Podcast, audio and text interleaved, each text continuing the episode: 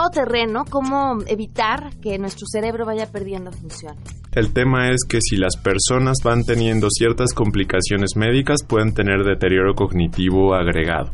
También vamos a platicar con Adán Serret, nos tiene unas recomendaciones de literatura infantil y juvenil que no se pueden perder. Si tú no lees antes de los 17 años, es muy difícil que luego leas. Ahora sí, Andrés Costes con su reporte tecnológico y muchas cosas más. Así arrancamos este jueves a todo terreno. MBS Radio presenta a Pamela Cerdeira en A Todo Terreno, donde la noticia eres tú.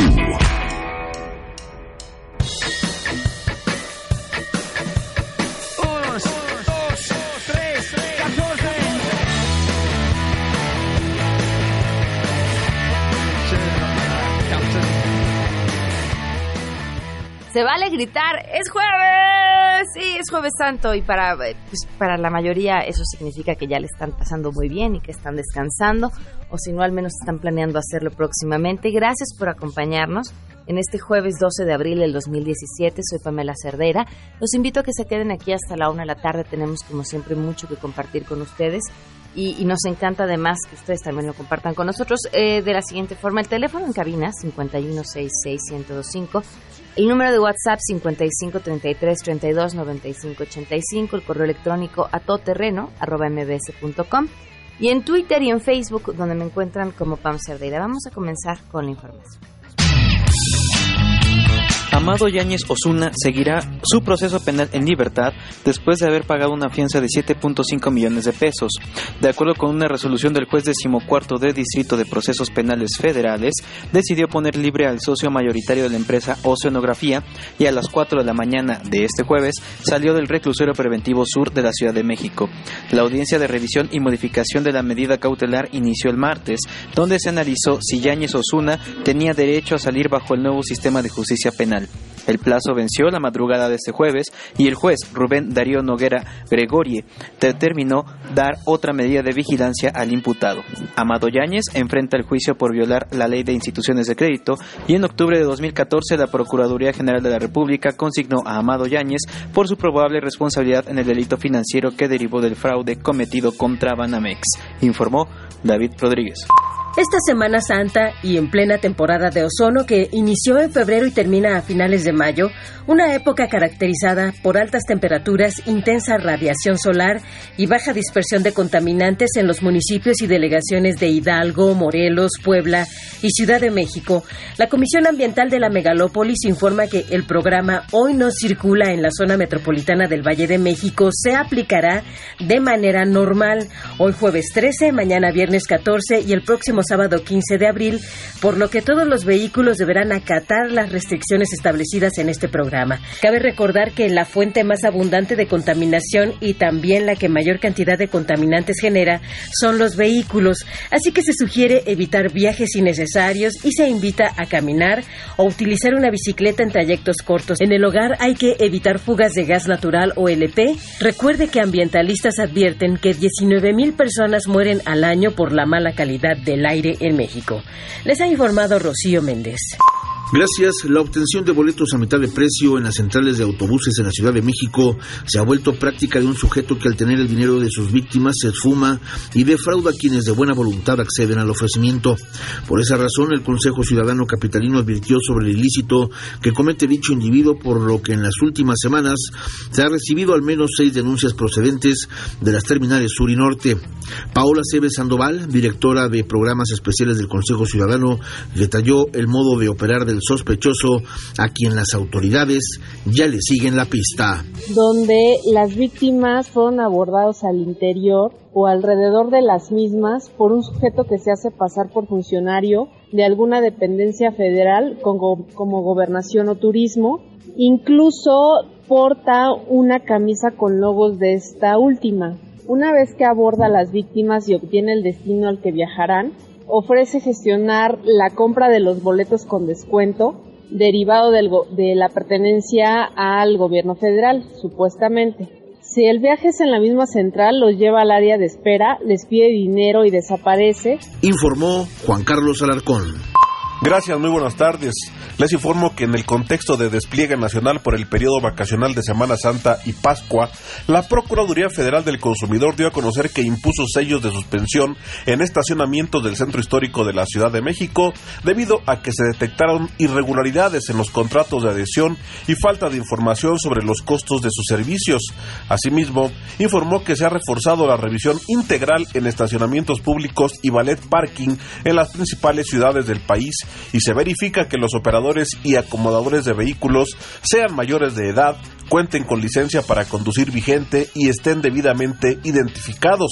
Recordó que entre las normas que los establecimientos están obligados a cumplir y que deben ser exigidas por los consumidores, destacan que las tarifas exhibidas sean en montos totales a pagar, que se respeten los precios ofrecidos y se entreguen comprobantes del servicio, se evite la información que induzca a error o confusión al consumidor y no se condicione o niegue la prestación del servicio.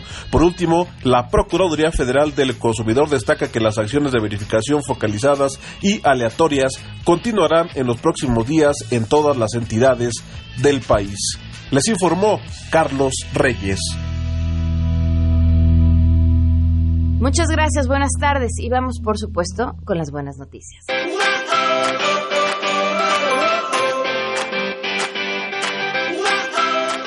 Buenas tardes, te escuchamos con las buenas noticias. El jefe de gobierno de la Ciudad de México, Miguel Ángel Mancera, rechazó que por el momento existe un aumento en el precio del transporte público concesionado. Tras entregar tarjetas del programa de educación garantizada, Mancera indicó que no se les ha dado largas a los transportistas ante el incremento en los precios de los combustibles y no se ha defendido el bien de la ciudad, porque en su momento se habló de aumentos de hasta 10 pesos en el precio del transporte público, lo cual dijo es inviable para esta ciudad. No hay nada, no hay nada, en este momento no hay. Cuando se publique, mientras no haya una publicación no puede haber un aumento de tarifa. Yo creo que la ciudadanía lo que está esperando es que la autoridad haga lo que está haciendo, que es defendiendo los intereses también de la ciudad, porque no puedes ceder a la primera, pues lo que se estaba queriendo es que se aumentara el pasaje a 10 pesos, nosotros no podemos autorizar.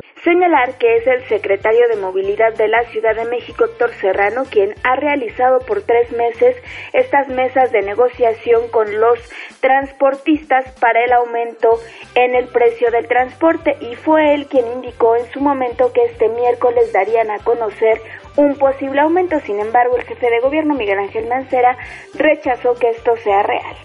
Reportó Ernestina Álvarez. Muchísimas gracias. Vamos a hacer una pausa y continuamos a todo terreno.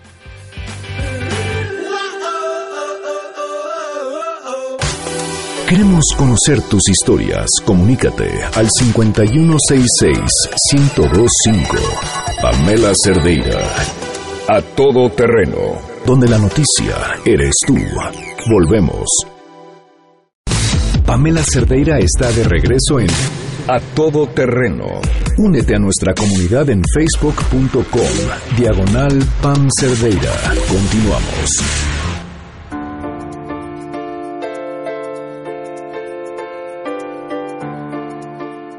Continuamos a todo terreno, gracias por seguir con nosotros. No hay nada más cruel que el tiempo. Eh, de verdad, cuando uno le está pasando bien y le está disfrutando muchísimo, el tiempo vuela. Cuando uno le está pasando mal, el tiempo es lento, lento.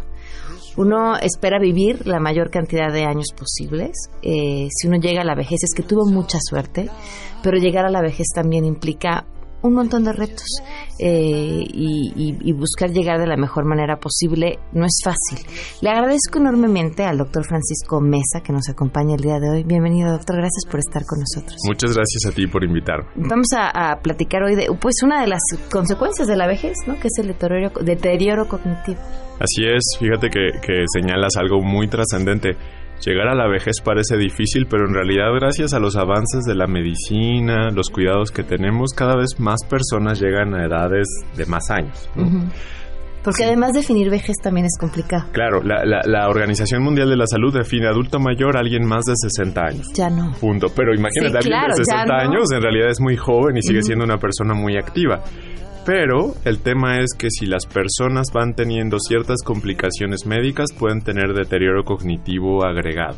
¿Qué es el deterioro, deterioro cognitivo? La cognición es una serie de funciones mentales, una serie de funciones de nuestro cerebro que siempre hemos usado, las hemos usado desde que somos muy pequeños y se han ido desarrollando a lo largo del tiempo, gracias a los estímulos, al ambiente, a la sociedad. Y esas funciones mentales son los que, lo que nos permite, perdón, ser personas que piensan, que razonan, que tienen buena memoria, que calculan, que hacen abstracciones, que hacen síntesis, que piensan en general claramente. Todo eso es la cognición. Okay. ¿Cómo sabes cuando tienes ya un deterioro leve? Podemos hacer ciertas evaluaciones clínicas, sin embargo, las personas generalmente se quejan de algunos síntomas específicos, por ejemplo, fallas en la memoria, empiezas a tener olvidos persistentes, empiezas a cometer errores en tu día a día o en acciones o funciones que normalmente realizabas de manera adecuada, por ejemplo, cocinar empiezas a perder el orden con el que realizabas cada una de las recetas específicas, puedes incluso perderte o tener situaciones en donde te pongas en algún riesgo por esas fallas en la función cognitiva. En algunos momentos la abstracción o la posibilidad de entender chistes, conversaciones complejas, metáforas se hace difícil y entonces las personas no están entendiendo claramente el significado de las cosas. ¿Puede uno evitarlo? Claro. ¿Cómo? Fíjate, el tema es que lo tendríamos que empezar a evitar desde que somos jóvenes. Ok. Y entonces tendríamos que empezar a cuidarnos, comer bien, hacer ejercicio físico, hacer ejercicios mentales, estar aprendiendo siempre cosas nuevas, siempre mantener nuestros retos mentales. Y cuando tú sientas que ya estás en un lugar como aburrido o como estancado, buscar nuevas oportunidades de crecimiento y de desarrollo para poder seguir manteniendo tu cerebro funcionando. Oye, porque además eh, tú hablas de, de, alimentar el cerebro a través eh, del conocimiento y, y creo que también es una forma importantísima de alimentar el espíritu. Alguien con ávido de conocer y de seguir creciendo tiene muchas razones para vivir. Tal cual, y te voy a decir cuál es el punto central, el sentido de vida y la dignidad como persona cuando crecemos y cuando nos hacemos adultos mayores, cuando nos hacemos viejitos, dicho sencillamente, uno de los temas centrales es que sigas manteniendo tu sentido de vida. ¿Quién eres? ¿Qué eres? ¿Qué es lo que quieres hacer para el futuro? Que sigas pensando acerca de cómo vas a llegar a los próximos años de vida y cuáles van a ser tus metas. Oiga, les voy a platicar de Mari, que nos escucha. Este, tiene 93 años y está, no, no, no bien lo que le sigue, ¿no? Y de repente dice, es que se me olvidó algo. Yo pienso, híjole, lo que se le olvidó a mí se me olvidó tres veces al día. Y a ella se le olvidó una vez a la semana y eso le, le hizo, le levantó alguna alerta pero es siempre he sido una gran lectora, pero además una mujer eh, fanática de los crucigramas. Ese es un gran ejercicio, ¿no? Es un gran ejercicio y yo diría uno de tantos que en realidad podemos hacer para podernos mantener como Mari. Fíjate, antes teníamos como la idea de que la demencia senil era un proceso en el que todas las personas de cierta edad íbamos a llegar. Eso ya no existe y ese conocimiento es falso. Las personas de 90 años, como el caso de Mari, por ejemplo, una de cada dos tiene deterioro cognitivo. El problema no es que 50% tenga deterioro cognitivo, lo padre y lo interesante es que 50% no lo tiene. 50% está bien, está perfectamente clara, su pensamiento se mantiene conservado y eso es gracias a su estilo de vida y lo que sigue haciendo. Y encuentras en ellos este como un denominador de las ganas de de la razón de ser, ¿no? O la razón de estar. Claro, la motivación, el interés de seguir vivos y los espacios incluso tendríamos que seguirle proveyendo a los adultos mayores la posibilidad de seguir sintiéndose con ese sentido de vida. Híjole, eso, eso es bien importante, pero eso implica un esfuerzo a nivel social inmenso.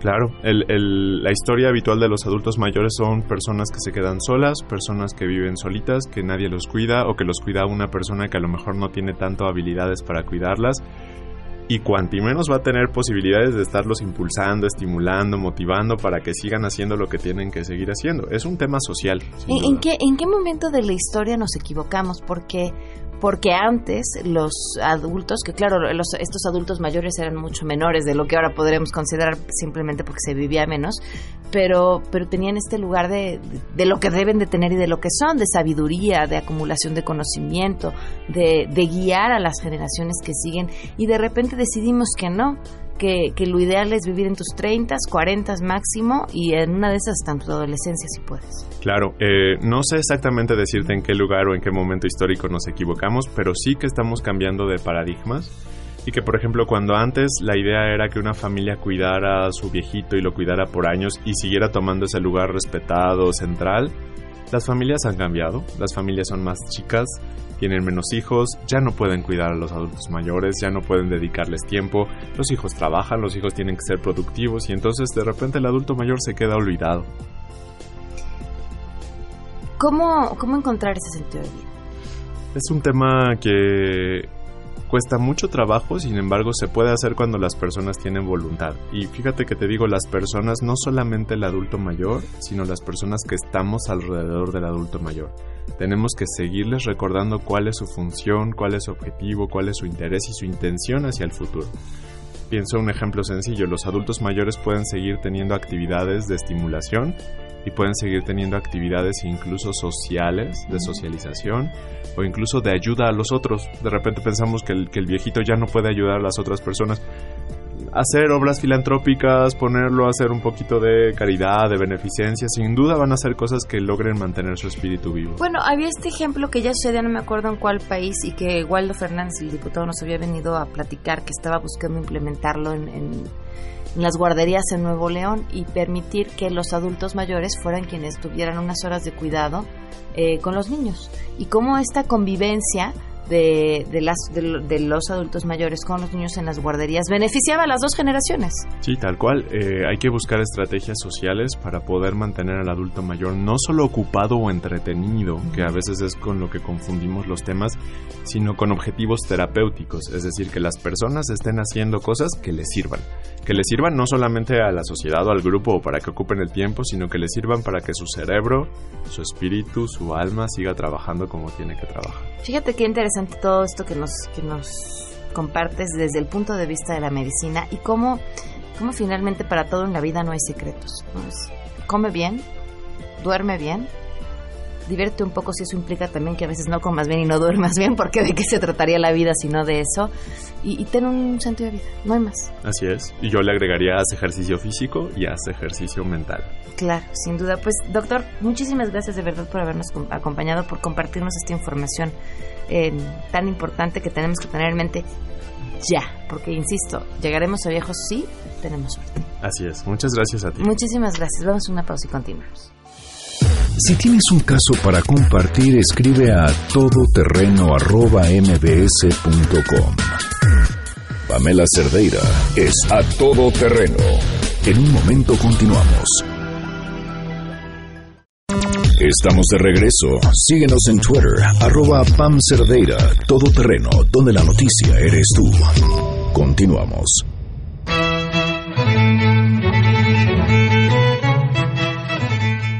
A todo terreno, aprovechando esta semana que van a tener mucho tiempo para hacer muchas cosas, que, que, lo aprovechen de la mejor manera posible.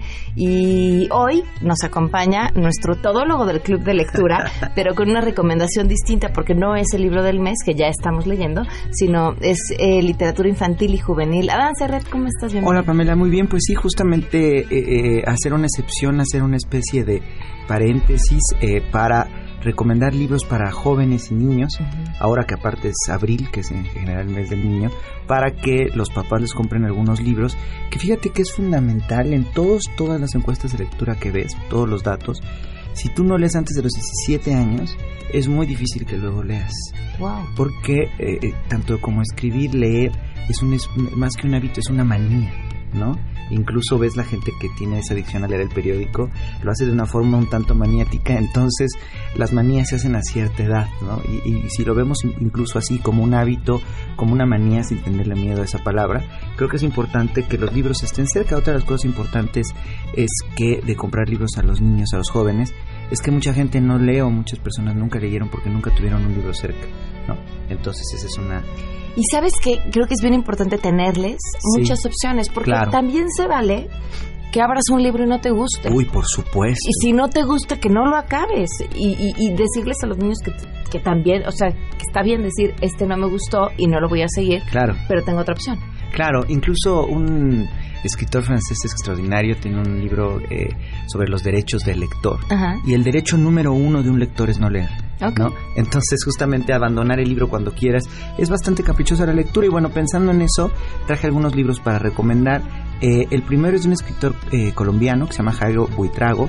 Se llama Avión Gigante en ediciones en naranjo. Y es un libro bellísimo, este sí para niños, tal cual, y niñas, eh, de una niña que una vez encuentra una huella de gigante y se acuesta en ella y un día ve un zorro y decide seguir a ese zorro eh, herido y descubre que hay un gigante, pero ese gigante le tiene un poco de miedo a los humanos. Entonces, bueno, es la relación con este gigante. Este es un cuento que a los niños les pueden leer en 20, 15 minutos. Es un cuento de antes de dormir. Eh, antes de dormir para los niños es una es un muy está de una este tiene la característica que eso es fundamental para los libros para niños, que está ilustrado muy acorde con el texto. Entonces vas viendo exactamente lo que estás leyendo e incluso te fomenta el mismo dibujo la imaginación, que es algo importante. El otro para jóvenes es una novela muy interesante que a mí en lo personal me, me pareció muy llegadora, se llama En el Sur, de una escritora que se llama Cristel Guxa ella escribe en español, también es editorial Naranjo. Y decía yo que me pegó particularmente eh, para todos los que tuvimos que emigrar en algún momento de ciudad y que emigramos de un pequeño lugar a un lugar inmenso. Este lugar inmenso en mi caso fue la Ciudad de México, pero esta es una niña que eh, tiene un papá un tanto misterioso del que nunca sabe mucho y su mamá le ofrece un trabajo en otra ciudad y tiene que dejar abuelo, tiene que dejar escuela, tiene que dejar casa. Ella quisiera llevarse absolutamente todo, pero pues, obviamente se tiene que ir con lo indispensable. Y se trata justamente de ese viaje de este, esta niña, este descubrimiento, eh, casi adolescente la niña, de eh, irse a otros panoramas y pues descubrirse a sí misma a partir de eso. Es un libro que se ha escrito con mucha nostalgia, me gusta, eh, justamente por esa pérdida que sucede. Y bueno, esta es una recomendación para adolescentes, yo creo, es un gran, gran libro. Y este otro que es una, una novela eh, que me fascina, eh, para jóvenes también, un tanto dura, Hermano Lobo, de una escritora eh, portuguesa, Carla Maya de Almeida, se llama, y es justamente de un niño que, que, no se encuentra mucho en la vida y que empieza a tener como una fijación con un tótem que, es un, lobo. Entonces a partir de esta relación es una novela un tanto oscura, quizás por eso me gusta mucho. Y eh, esta quizás es de estas como la que sigue que voy a recomendar, que pueden comprarle los papás para leerlas primero ellos como gusto culpable y ya luego la leen para sus hijos. Y este la última es de uno de mis escritores favoritos, uno de mis, eh, no sé si sea palabra correcta decir, gurús, que es eh, Juan Villoro. Villoro tiene un, bastantes libros para niños, uno eh, paradigmático de él es el profesor Zipper y la guitarra eléctrica, que es de justamente un científico, es un homenaje al rock también esa novela. Y esta novela también decía, yo creo que puede ser un gusto culpable para los papás, yo lo leí con una fascinación increíble, y eh, se llama El té de tornillo del profesor Zipper, eh, ilustrado por este gran caricaturista Rafael Barajas el Fisgón en el Fondo de Cultura Económica. Y la historia es preciosa, un tanto helénica. Eh, también recuerdo un poco a Peter Pan, es de un niño que a los 12 años desaparece y a donde se va es a una isla donde no pasa el tiempo. Entonces su hermano, tiempo después, tiene la misma edad que el niño y, quiere ir a buscarlo a esta, a esta isla, pero necesita algún remedio, algún invento genial algún té de tornillo para romper el hechizo de este, del tiempo. Entonces busca al profesor Zipper y es esta novela de aventuras de, Juan Villoro. Van de una especie de viaje en el tiempo. Claro, claro. Por las ilustraciones. es un viaje en el tiempo porque lo que necesitan allí es regresar en el tiempo para eh, romper el, encantamiento. ¿Y te fascina? Sí, es increíble. Lo que pasa es que todo lo que hace Juan Villoro a mí me gusta muchísimo. Sí, es eh, Juan Villoro tiene este tono, creo que lo tiene desde su primer libro, que creo que es la característica que te atrapa, que escribe de una forma muy ligera y con un fascinante sentido del humor. Todo lo que dice Villoro es, es increíble, tiene unos personajes eh, cómicos increíbles. Uno es eh, la tía de este niño. Es un niño perfecto que se dedica a trabajar todo el día y aún así le dicen que es el peor niño del mundo. Apenas come, llega a su casa a cocinarles a todos. Eh, les cocina unas albóndigas y que no están lo suficientemente picosas y luego le echan en cara que están demasiado picosas y que por eso les dan agruras. Entonces es un poco una especie de cenicienta este niño y juega con eso obviamente Juan Villoro y pues bueno, es una novela muy divertida. El té de tornillo del profesor Zipper. Eh, son juveniles, bueno, ¿dónde los ubicarías? Yo creo que son juveniles, tanto eh, en el sur de Cristel Guxa como este de Carlos Maya de Almeida y el de Juan, eh, yo los ubicaría en juveniles tal cual.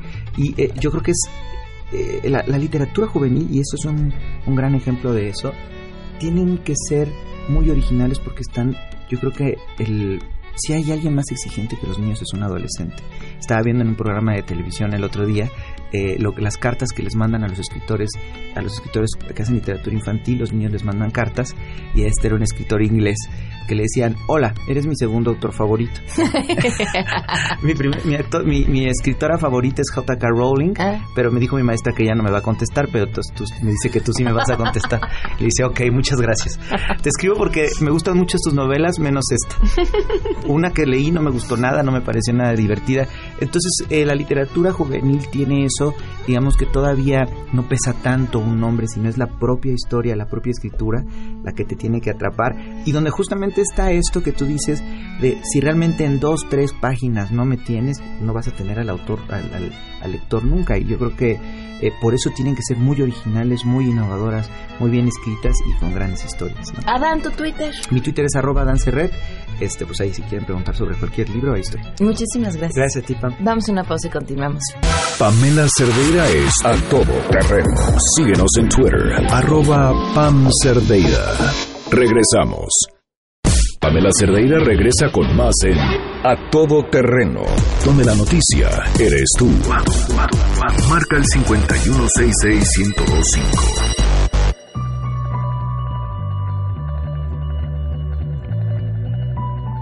Continuamos a todo terreno, gracias por seguir con nosotros. Nos acompaña hoy Elisa Queijeiro, autora de Las hijas de Eva y Lilith. Eh, con un libro, de verdad no saben qué interesante. Eh, en una bueno, por lo que yo leí, ya nos dirá ella, en una intención de acercarnos al primer concepto de mujer que nos marca eh, pues que nos marca la historia que nos marca eh, que finalmente son eh, los libros más antiguos no la Biblia y la religión y demás.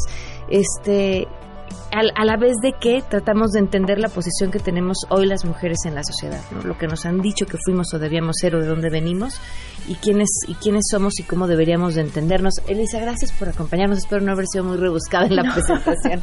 Al contrario, muchísimas gracias a ti, gracias por el espacio y gracias por poder acercar, eh, porque mira, todas estas historias y todos estos mitos, si no los narramos, si no los desmenuzamos, si no los encueramos y no le llegan a la gente, pues se quedan en una buena intención y nada más, ¿no? Entonces te agradezco muchísimo el espacio. Pues prácticamente reencueraste a Eva, que fue exacto. con lo que inicias en este Exacto, exacto. Sí, mira, las hijas de Eva y Lilith, porque luego me dicen como, ¿por qué las hijas? Y es que eh, las hijas de Eva y Lilith somos tú, yo, somos todos, ni siquiera solo las mujeres, ¿no? Traemos esta herencia judio-cristiana eh, seamos creyentes o no, y estos mitos se insertaron eh, y están insertados en nuestro inconsciente colectivo, pero pues ¿y eso qué? pero, como dice, seamos o no, porque finalmente eh, el mito de Eva se repite en, en, otros lugares y en otras situaciones bajo otros nombres, ¿no? No, no, es exclusivo de, del judeocristianismo. No, y ni siquiera de los creyentes, que esa es la cosa, ¿no? Esta idea de la mujer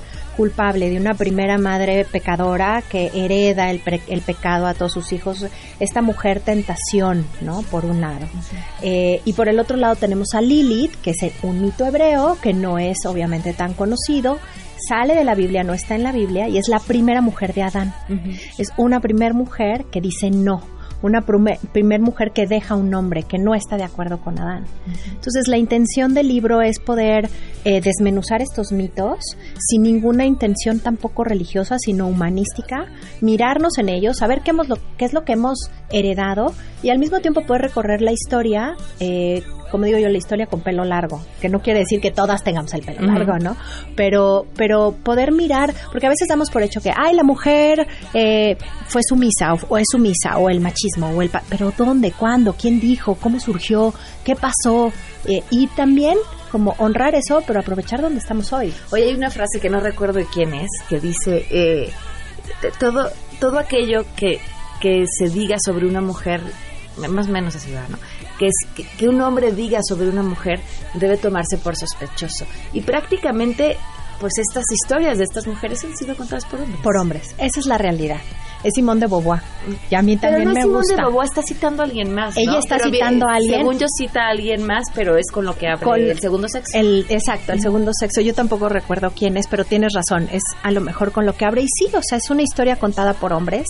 Pero tenemos que también ver que ya hay mucho camino andado, que ya hubo mujeres muy valientes, hombres muy valientes, que cambiaron estereotipos, que encontraron formas nuevas y que en esas formas nuevas hoy lo que nos toca es habitar las posibilidades que sí tenemos y a lo mejor eh, hacer un equipo distinto, ¿no? Hacer una forma distinta como mujeres y como hombres, como yo digo, como digo yo, ¿no? De Eva sigue Evo y de ahí la evolución, ¿no? O sea, en esta como unión de eh, de los dos, pero sí planteándonos, porque no estamos listos para dejar de hablar de género. En esta investigación, ¿qué fue lo que más te sorprendió? Mira, me sorprendió muchísimo, por un lado, eh, que Lilith estuviera prohibida. Lilith, por más que yo me adentraba a las fuentes, estás hablando de 16 siglos de fuentes, tres siglos antes de Cristo hasta el siglo XIII. Y conforme yo me adentraba, es un mito hebreo, entonces está guardado en los libros eh, sagrados hebreos. Y entonces, oye, es que está prohibida, no se puede mencionar. Yo decía, pero ¿por qué no? Es una mujer que de pronto la convierten en demonio. Y son las mismas mujeres las que la silencian. Entonces, darme cuenta de lo que somos capaces de creer sin ni siquiera saber de dónde viene, ¿no? A Lilith la convierten en esta mujer que mata a los niños en la cuna. Pero en realidad es porque se mezcló con otro mito, que es la Mashtut. Entonces, desenmascarar eso. Y por otro lado, con Eva, algo que me encantó, yo pensé que ya había acabado todas las capas de Eva, y de pronto me doy cuenta que Eva nunca se separó de Dios, que Eva nunca tuvo como un, un encontronazo con la divinidad. En el primer versículo del capítulo 3 de la Biblia, es la última vez que se menciona a Eva y es la última vez que tiene voz Eva y le da gracias a Dios por ser madre. Entonces alguien que está separado con, con su divinidad no da gracias. Entonces esas dos investigaciones me gustaron mucho, como también darme cuenta porque hay una parte donde vienen 14 arquetipos tomados del arte y darme cuenta que Lilith ha sido poca, poco interpretada por los artistas, muchos más actuales y que fueron los románticos justamente los que sí retoman a Lilith. Y también encontrar una Lilith de alguna manera limpia o pulcra las fuentes me costó mucho trabajo porque hay mucho que hay que si es la gran vampiresa y ya sabes. Entonces eso también me costó un poco un poco de trabajo. Cinco añitos de investigar.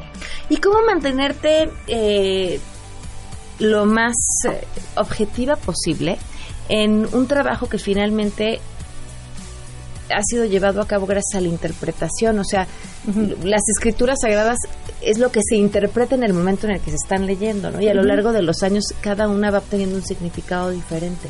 ¿Cómo logras tú decir, es, es, es esto lo que yo estoy leyendo? Mira, sobre todo lo que quise hacer y con Eva es un análisis de texto, es decir, brincarme la interpretación y dejar que desde el texto, porque ese capítulo dice la mentira mejor contada, tachado, aceptada de la historia, porque no es lo que nos dijeron, sino con lo que nos quedamos sin investigar si era real o no. Claro. Por ejemplo, no hay manzana, eh, la expulsión eh, no es por comer ese fruto, sino por no comer del otro, la serpiente no engaña a nadie. eh, entonces, eh, yo creo que lo que intenté hacer fue, como dices, tratar de guardar esa distancia sin meter mi cuchara, sino decir, aquí está esto, y esto es lo que se ha dicho, y tú quédate con tu propia interpretación. Para eso también hago un, un capítulo previo donde hablo de las diferentes Biblias. Digo, a ver, ¿cuál es la católica aceptada? ¿Cuál es la cristiana protestante aceptada? y de dónde vienen, eh, qué es esto, la parte de la Biblia judía, ¿no? Que es, sería el Antiguo Testamento o el Tanaj. También cuáles son, cuáles son las diferencias como para tampoco estar ya, eh, ¿cómo decirte que, ah, ya, esta es prohibida, esta está mal. Y también hablo de las Biblias que pertenecen a algunas sectas. ¿Y por qué digo yo, a ver, aguas, este libro o estos textos están intervenidos?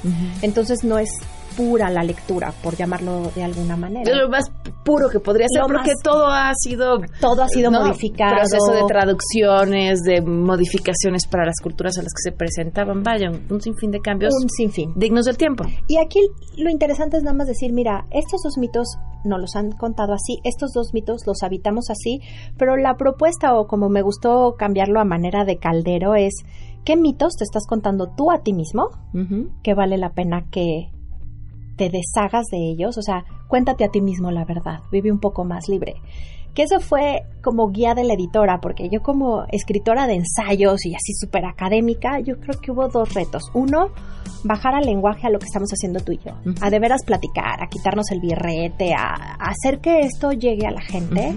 Y por el otro lado, atreverme a, después meter como esta observación de vida, como cualquier mujer, como lo haría con una amiga, con un amigo, y a que cuáles son los mitos que tú estás cargando. De ahí como los arquetipos que sacamos del arte y hacer siete Eva, siete Lilith y decir, pues, ¿cuál eres tú?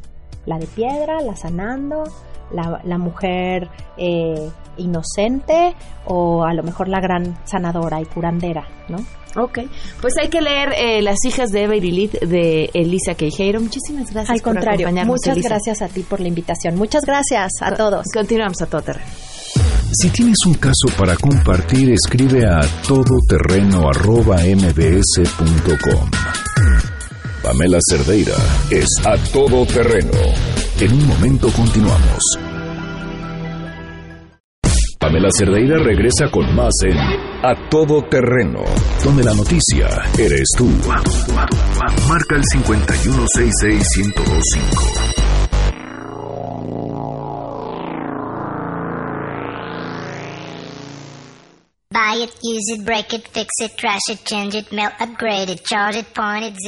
Fortuna la que tenemos de escucharte. Ahora sí, para que el público no diga, Andrés, que eres nuestro colaborador imaginario. Aquí está Andrés Costes con su reporte tecnológico. Andrés, buenas tardes, te escuchamos. Hola Pam, muy buenas tardes. Claro que no soy el colaborador fantasma y aquí estamos con lo último de las noticias de digital. Y bueno, pues comenzamos con Twitter, ya que, ya que recientemente esta red social reveló una versión más liviana llamada Twitter Lite, la cual nace con la intención de captar nuevos usuarios en los países llamados emergentes, donde el obstáculo para los usuarios es tener redes de telefonía, ya sabemos, demasiado lentas y demasiado caras. Veremos si este movimiento le sirve para recuperar algo de terreno que ha perdido a sus seguidores y otras redes sociales. Y bueno, hablando de otras redes sociales, nos vamos con que esta semana Instagram presentó una función que le permite al usuario enviar fotos y video por mensaje directo y que desaparecen una vez que han sido vistas por el destinatario. Una función que la hizo muy famosa Snapchat. Y bueno, esa es la nueva versión de Direct, que es el sistema de mensajes directo de Instagram. Así, tras haber incluido stories y tras las transmisiones en vivo, vemos que Facebook demuestra que tiene intenciones de continuar el proceso de unificar todas las funciones de sus productos. Y bueno, no sé si esto es una copia descarada o tomar demasiada inspiración de Snapchat, pero al parecer el siguiente cambio que veremos será que se llame, no sé, la red social Snapchatagram, una cosa así. Y bueno, para terminar, les tengo una pequeña recomendación, ya que si ustedes salieron de vacaciones o van a darse una escapada de fin de semana, les informo que la Comisión Reguladora de Energía y la Profeco lanzaron una aplicación llamada GasoApp, así como se escucha Gaso con doble P, para ayudar a los usuarios a ubicar las gasolineras más cercanas y conocer los precios del combustible. Es bastante útil ya que esta plataforma ayudará a elegir las gasolineras más cercanas y baratas a la ubicación donde estén, pues donde estén ustedes.